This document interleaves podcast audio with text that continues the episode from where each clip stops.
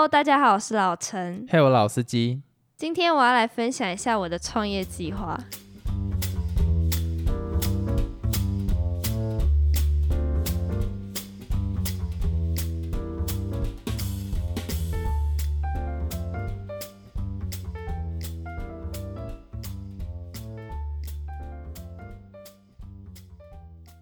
好，我先来讲一下为什么会有这个东西。因为我第一份工作是待在新创公司嘛，嗯，所以你知道我都会幻想，如果有一天可以自己弄一间小小的公司，或者小小的工作室，或者一个小小的店面，不知道该有多好。但是也不是真的要成真这件事情。我觉得在思考这个的过程中，你可以去想说会不会有什么需求，你对于商业模式你会去更了解。所以我都会一直逼老陈去想说，哎，如果我们要创业，可以创什么东西？但他。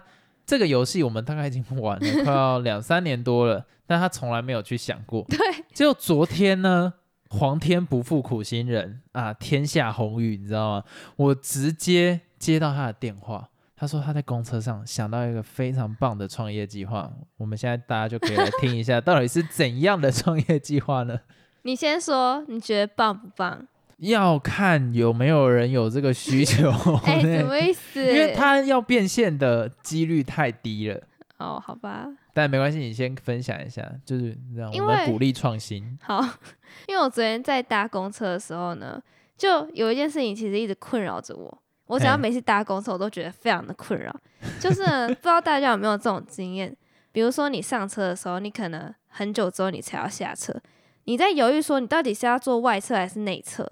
对，如果你坐外侧的话，你这样比较方便下车嘛。但是如果你坐内侧的话，假如说有一个人又上来了，你就要还要跟他说什么借过啊什么之类，我就觉得很烦，因为我不想跟其他人社交。对，就我我我我这个人就是不想 要跟人家有接触，或是你知道，因为有些人如果你跟他说你要借过，有些人他不会真的让开让你过，他可能就脚挪一下。这种我就会觉得很烦，因为有时候你东西很多什么的，你可能会撞到他，或是跟他有身体接触。对，就我很不喜欢，然后我不想跟他讲话。嗯，对，我不知道大家有没有这个困扰。等一下，我忽然想到有有一件事情，你想要提出的产品就是说，今天当有人上车的时候，你就可以知道他想要去哪一站。这个我等下讲啊。好，我现在是讲。就是我发现这个需求，就不知道有没有人跟我一样，就是那种不想要社交、不想跟人家有肢体接触的。对。然后因为这个需求呢，让我想到一个创新的点子，就是 有没有一种东西，就是比如说小机器吗？小仪器可以装在人的身上，然后那个小仪器上面就会显示说你哪一站你要下车。这样的话，比如说我今天上公车好了。然后我就可以看到那个人身上，比如说他要在某某站下车，他可能还要在几站才下车，那我就可以选择比较慢下车的那个人去到他旁边坐。哦，懂我意思吗？我懂有有有有很难理解吗？没有，很好理解。就是比如说有一个人他可能十站后他才要下车，有一个人他三站后就要下车，那我就会去选择坐十站后下车的那个人的旁边，这样我就不用马上要移位置走来走去，我觉得很烦，或是我要跟他讲话有这种接触。对。对，我就可以省掉那些要移来移去的时间啊，什么也不需要跟人家社交。所以这一个产品最主要的核心诉求就是在说，可以不用跟人讲到话，然后直接选到一个不会需要跟人对话的位置。对，就这样。其实这也不一定要在公车上，你也可以用在捷运上。有时候你可能要好几站下车，那你就不会站在那个快要下车的那个旁边，他就不用说哦借过什么之类的。好，今今天我们不考虑。金钱层面，它能带来多少收益？这个我们先撇除掉，我们就来思考可行性好了。可行性其实还蛮低的，因为一开始我的概念是有没有一种东西是装在人身上，然后那个仪器可以知道说你在哪一站要下车。好，我们先假设已经有这个仪器，有办法，但是呢，以你的角度来讲的话，它就是一般都一直装在身上吗？还是他上车的时候？他上他可以选择拆掉或带，他可以上车的时候就带着。那他平常？带是有任何功能，就是可以知道别人最低需求，就是可能位置会坐哪里什么之类的吗？我目前想要的功能就只有他在哪一站下车这样。好，那如果以你这个前提，那一定不会是随身带在身上，搞不好他的逻辑就是你上车的时候司机发给你，你带在身上，不然谁会要每次带？司机会觉得很高刚。好，司机司机高刚，那那就算了。那今天呢，司机有发了。就是这个东西就能达成吗？嗯，司机发是可以算是一种方法，也有一种方法是，它可能可以显示在比如说卡片背面啊，或者显示在手机上啊，都可以。可是问题是他要怎么读？他要怎么学？知道啊，这种就是科技啊。没关系，好，你现在讲到卡片嘛，不要什么话都推给科技。你现在讲到卡片，好，卡片也是可以。好，那这个需求就 OK 了嘛？就就有办法知道他要在几站后下车。那这个时候就会有一个问题点啦，公车有这么多站，嗯，那假如说它显示要很明确写说啊，可能永春站或者是市政府站嗯，这样子显示出来，还是它是显示代号？它是很明确写说哪一站，因为如果你用代号很难算。假如说那个站有好几十个，你要这样一个一个算吗？好，哎、我觉得目前来讲，如果技术都可行，这个也可行，但是有多少人会花钱买这个东西？你看哦，这个技术一定很花费钱哦，这个哦这么贵，根本不会有人买。而且重点是这个不能只有一个人买，一个人买有啥啥屁用？大家都买，不然你自己买，然后其他你还是不知道他哪一站要下车，有屁用？所以一一点，这这个如果在它的那一种制造费用还很高昂的时候，这种服务就不可能呈现嘛，除非是你刚刚讲了，那就变成公车司机，变成把这一个。变成是政府做 政府干嘛花这钱？政府敢花这钱，我一定打他。就是变成是公车的公司，它的加值服务，就是你搭他家的公车，可以省去跟人沟通的麻烦。那这就会变成是那一间公车。公车公司的诉求。所以它就变成多了一项产品，它就可以做产品区隔化。对对对对对，好，那我们就以这个逻辑下去讲好了。诶，好像貌似可行哈。那我们现在退一步回来想，要怎么达到这个技术？因为你技术很难啊我。们刚刚先勉强把它通过了，就假装写一个很虚假的计划说，哎、通过了，好，然后也说服那间公司。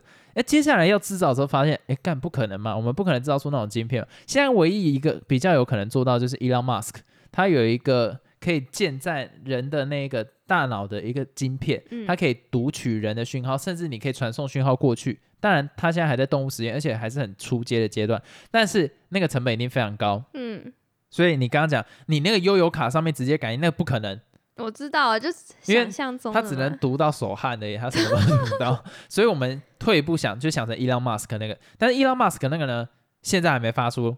然后我们可能这个产品是十年后推出，搞不好它有了，但是唯一会碰到问题就是价格太高，公车付不起。那我们近期想要先推广这个服务的话，我们一定要有个替代方案，先先告诉那个可能是桃园客运或者中立客运，说服他们用这个服务。哦那我们一定要先找出一个类似这样子，但是实行方式不像是读晶片的那种模式。有，啊，你昨天你就告诉我说，诶，可不可以在每一台公车上面后面的椅子装一个装置，然后可以让乘客上车的时候自己点他要到哪一站下车，这样大家就可以看一下哦，他要在哪一站下车，就不会去坐他旁边这样。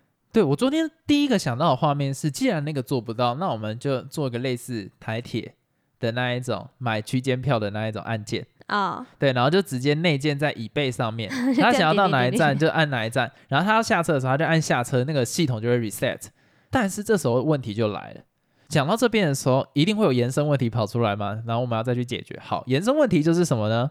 大部分的公车它跑的路线是不一样的，因为有大家有观察就会发现，很多搭公车的时候，它前面牌子有很多，对，他可能跑一路嘛，然后他跑完一路之后，他就会把牌子放下来，就变一六九或者变多少号码。那今天这样子的话，那个按键就不能是实际在跑的路线的按键，其实我觉得这点应该不会很困难。为什么？你看你手机都装载这么多资料，你那个公车你只是变化一下路线，有这么难吗？变化一下路线没有很难啊，所以对啊，我在讲的东西就是说，他有没有个方式可以去想说，不要是名字，就变成代号。可是代号这样好麻烦，你还要在那边数，而且对一些老人家来说是不方便，说不定他连 A B C D 都看不懂。可是如果说今天，那你你你有想要提出另外一个方式去解决这个问题我就觉得就是名字显示文字，啊？你的想法是它不是一个按键式的，它是类似一个屏幕，一个荧幕，对，然后它上面会显示站名，他就直接点那个液晶荧幕，类似，很贵。对啊。所以我现在你看，你想用一个最简单按 A B C D 就好，对对对而且它对对就是那种不需要什么特别高科技，它就是一个对对对 A B C D 的东西。对，而且光是维修，你看那种老人家可能按按按很大力，它就坏掉。而且还有一个困扰的点是，说不定有些人没有我这种困扰，就是他说不定就想社交，而且说不定有些人就是懒得按啊。这个这个我们先不讨论，我先回到按键式那一个。哦，按键式那个，按键式那个会碰到的最大问题，第一个是公车，如果它跑的站太多，那它要怎么算？所以我就说要用文字的、啊，你用那个 A B C D 真的很难算，而且有时候会数错。而且如果像我那个按键式，它光是那个椅背哪有那么多位置放那么多颗按键，一颗按键都超小，然后一个一个那样点，所以其实理想化的话，不应该用按键，应该要用荧幕的方式。所以我刚才讲那个才是比较合理的。对，我觉得算是，但是算那个费用就会很高。费用就会很高，但是相对起来就会比按键式的好很多，因为按键式不止按键多，再来它一定不能是名字，因为它嗯是名字的话，就是没办法跑其他路线。诶，所以你解决了这个问题，你说用荧幕是好，那我就说服逃课跟中立客运多花钱，然后换这个东贵西。但是你觉得这样问题就解决了吗？你刚刚不是提出一个新的问题，不是大部分人都会想要用。对啊，然后我昨天有提出一个很惊人的想法，就是公车上不是都很容易遇到怪人吗？嗯，有些人呢，搞不好他就是发现，哎，你坐在那边，然后他就蛮喜欢你这个 type 的女生，然后他发现，哎，你还有很多站，他就故意坐在你旁边，然后跟你聊天。他说：“哎、你是在这站下车，我也是哎、那你等下下车可以跟我讲说要怎么走，超多。我跟你讲，那这样怎么办？可是我觉得这就是比较特例那种，这种就很难仿啊，就是你很多创业也会有这种，就有点太细节的东西了。啊，有点像是 Uber Eats 啦，送 Uber Eats，然后就有人在备注栏说，可不可以帮我唱生日快乐歌给我对，这种就是太低调的东西了，而少且数智障对。少数的就不讨论。哦，好诶、感觉这个服务可以成型喽，但它的价值有提供很大的价值嘛？它除了接下来我们要想的东西就是，你看这是一个最基础的服务架构，那走更长远之后，它一定要能提供不同的附加价值，嗯，它更往后延伸，它能带来什么样的价值？除了避免社交以外，像是现在疫情期间不能讲话，就用按的，还是这个 这个没有，这个没有，这个没有直接否为什么定。不行？什么不能讲话？呃也没有人会去讲话好吗？原本上车。不是我说可以减少谈话啊。哦，你说这个是它的一个附加价值。我我现在讲的附加价值是这个服务还能提供什么样的服务？还能提供什么样的服务？你刚刚讲是隐藏性的优势，但是它能更深入提供什么样的服务？就是未来可能因为它都是一个荧幕了嘛，所以它一定是可以啊，我知道了。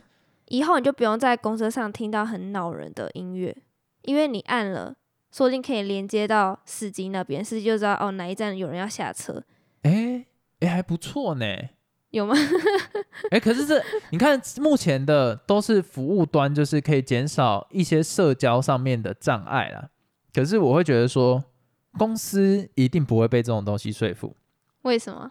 太那个那个东西要怎么讲？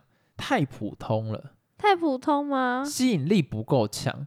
如果今天的话，我要去说服公司，我就会故意讲什么数据分析什么之类的。哦，可以知道说哪一站很多人下车，哪一站是大站，对对对对对对，哪一站需要多开班次什么的。对我觉得这个功能是他们最想要，但是。哦我就在想，啊，悠游卡不就这样吗？哦它到底 现在一般我这个就不太清楚。如果哎现在公车的公司可以从悠游卡去分析资料的话，那我们这个服务就会显得很烂。对，但如果现在公车他们还没有办法从悠游卡去读取、去分析哪个战线比较多人的时候，这个能力就会变得很好，这个功能就会变很好。嗯，你就等于说，顾客帮你去做行销端上面的解答，然后你就可以因为这样子去，你讲配车就可以配的比较多，当然他们都老经验，搞不好都已经知道哪一个地方会带比较多，但是它就会变得很精细，然后它的荧幕就可以去投放广告，哦，对，投放广告，就是它去连接，就是说你今天这一站到这一站，那你会搭到这一站，你可能点说永春站。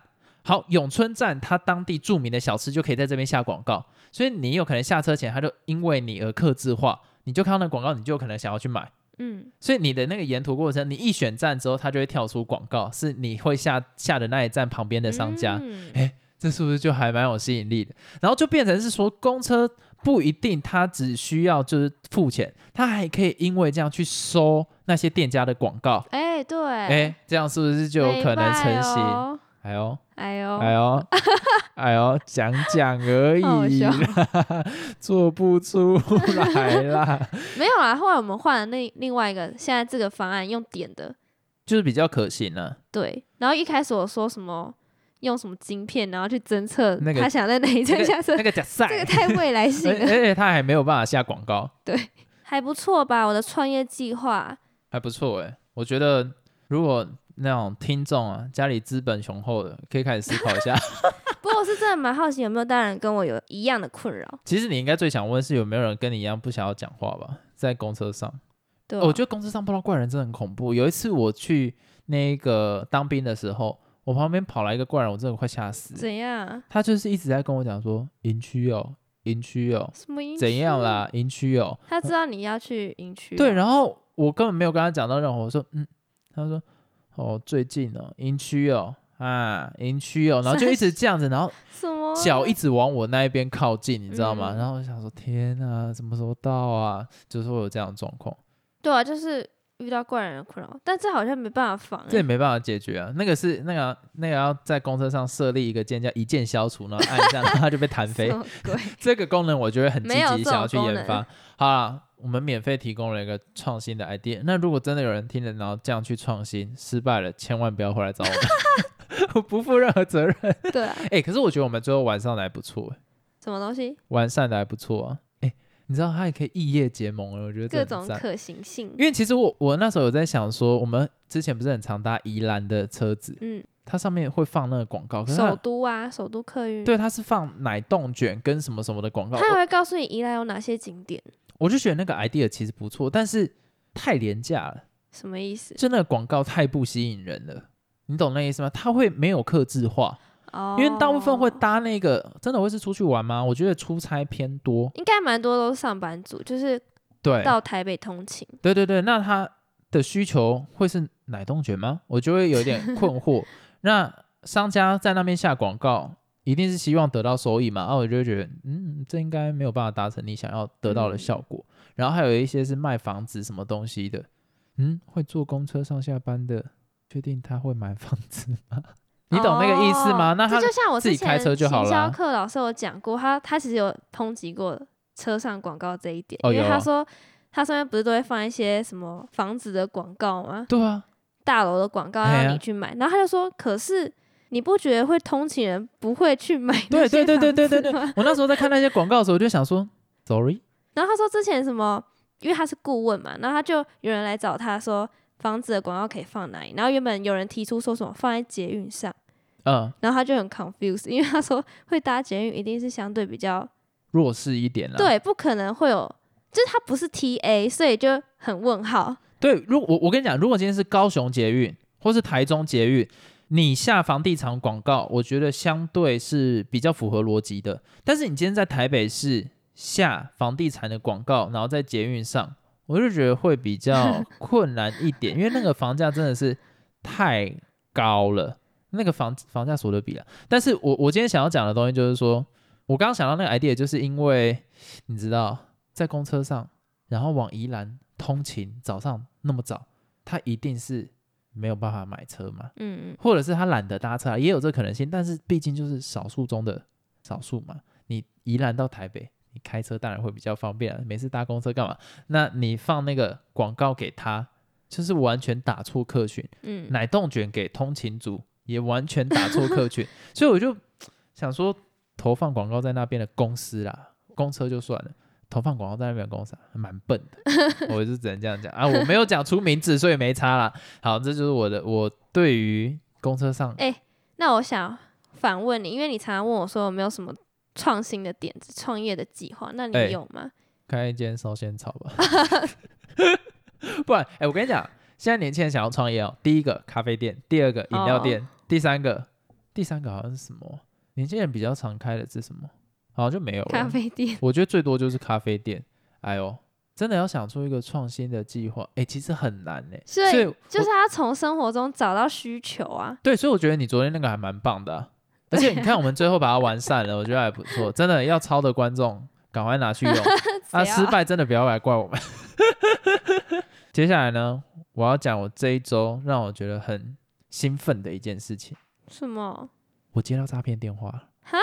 我接到诈骗电话。所以你那天跟我说你要讲一个很好笑的事情，就是这个哦、嘿，然后你都不跟我说。我都不跟你讲，因为要留着嘛。你知道，我第一次接到诈骗电话，我等了二十几年，就是为了接到一通诈骗电话，什么鬼、啊？终于他妈接到。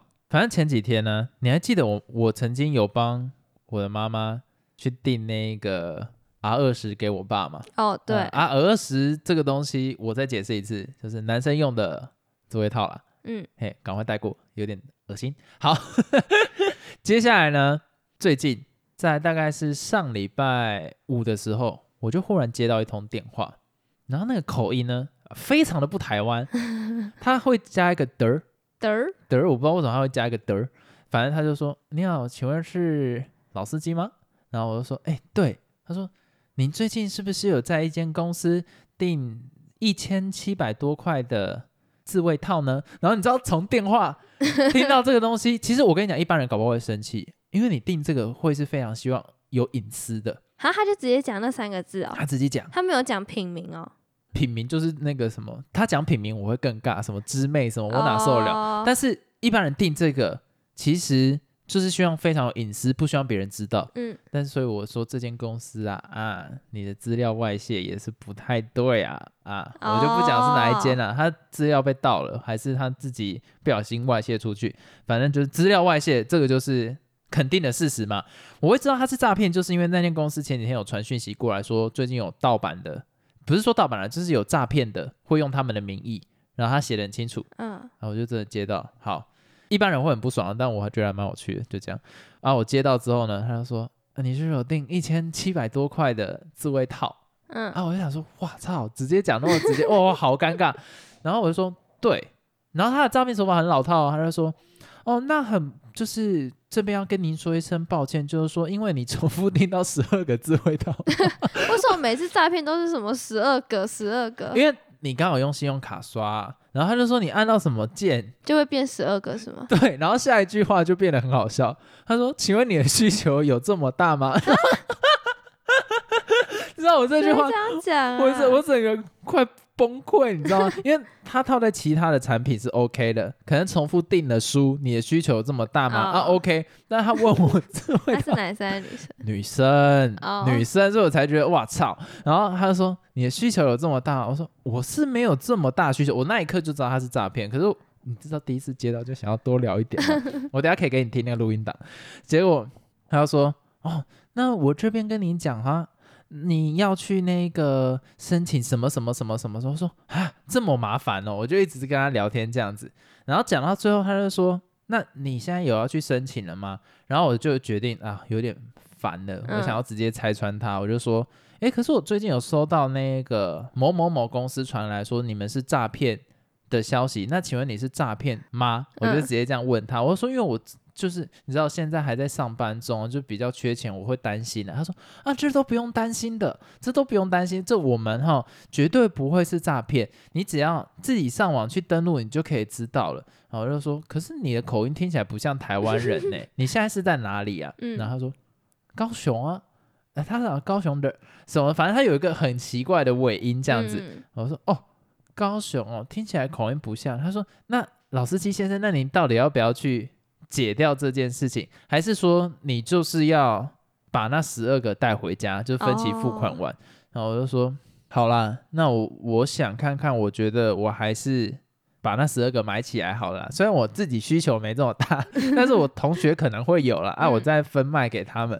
然后你知道那个人是我碰过，就是一般网络上这时候会爆气嘛，对啊，诶，他训练的还不错诶。怎样？他说哦，那这样子你要分给你的朋友，可是他声声音就有点不开心，因为我前面大概跟他聊了快十分钟，我现在已经内容已经忘掉大概在聊什么东西。然后他说好啊，那你就拿去给你同学啊。然后说好啦，我再卖给他们了啊，谢谢你呢，然后辛苦你这样还要特地打电话过来跟我讲。他说不会，然后他就 所以他是希望你去解掉是吗？当然就是希望我去操作那个 ATM，然后汇款给他们呗。哦他一定就最后他这样讲完就没有下文啦。